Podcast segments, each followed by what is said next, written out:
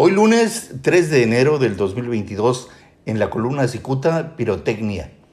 Decididos a retacar los bolsillos de sus jefes y demostrar que carecen de escrúpulos, los inspectores de la Dirección de Inspección y Verificación de Tijuana no les importa poner en riesgo a la población a través de la violación de la ley.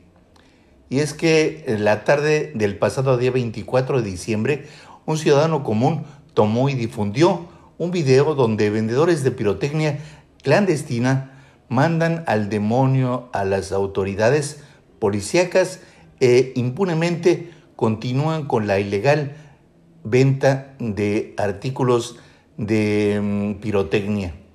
Ahora ellos utilizan camiones, es decir, los eh, sitios de venta son móviles.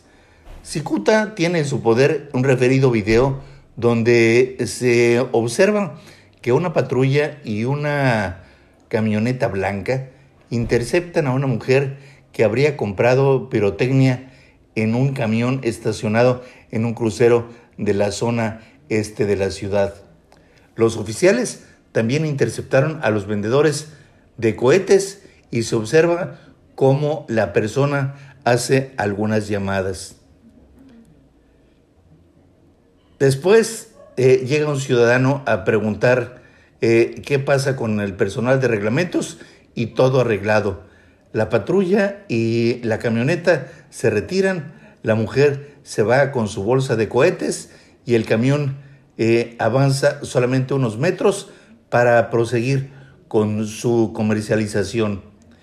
El asunto es que al margen mm, del permiso que conforme a la ley debe otorgar la Secretaría de la Defensa Nacional, eh, desde el 2019 está prohibido en Tijuana la venta de pirotecnia.